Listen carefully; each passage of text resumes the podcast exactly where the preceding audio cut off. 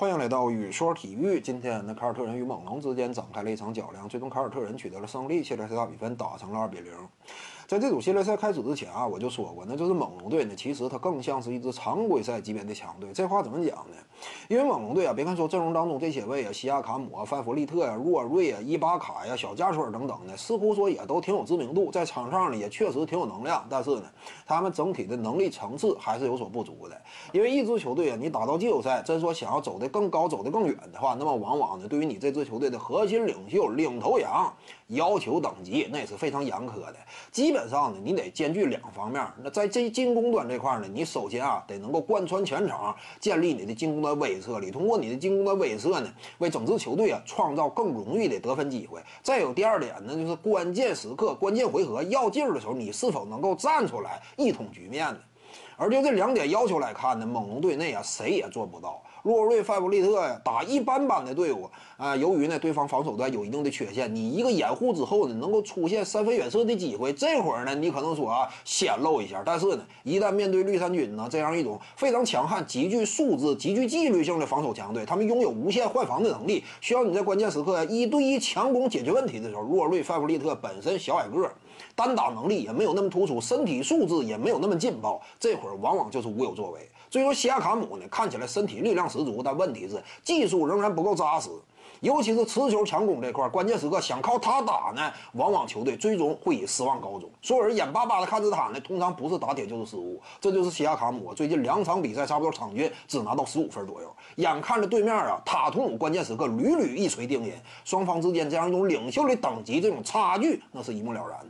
这就是凯尔特人队啊，他们的领袖塔图姆年纪轻轻，目前取得的成就已经并非是一般般的球员能比了。甚至你就是成名已久的这些球员，恐怕就是面对塔图姆这样一种新生力量，内心多少呢也有一些胆战。这就是塔图姆本身的成色，确实是极高的。之前我就讲过嘛，什么这个用浓眉啊换塔图姆。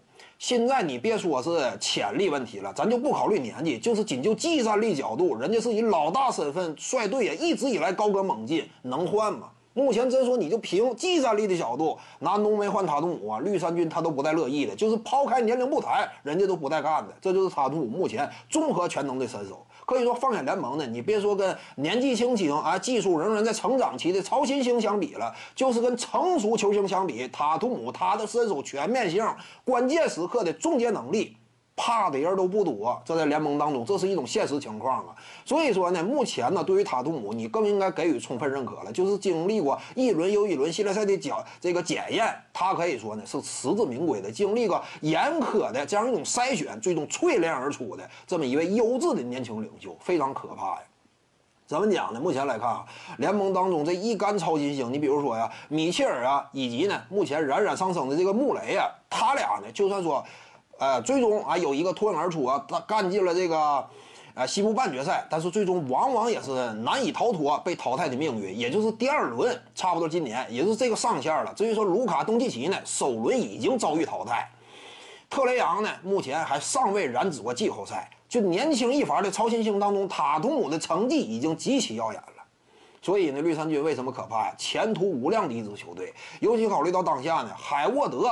还尚且没有回归，就已经二比零领先卫冕冠军猛龙队了。怎么讲呢？就是这样一种差距啊。所以绿军呢，接下来前途确实非常值得期待。而这个猛龙队呢，目前基本上呢就是群龙无首的一种状态。看起来球星不少，但是一个关键时刻能够说话的人都没有啊。少了谁呢？少了当年的卡瓦伊·朗纳德。这个主要差距就体现在这儿。本期呢就跟您各位聊这儿。如果你喜欢本视频呢，点击屏幕右下角订阅。咱们下期再见。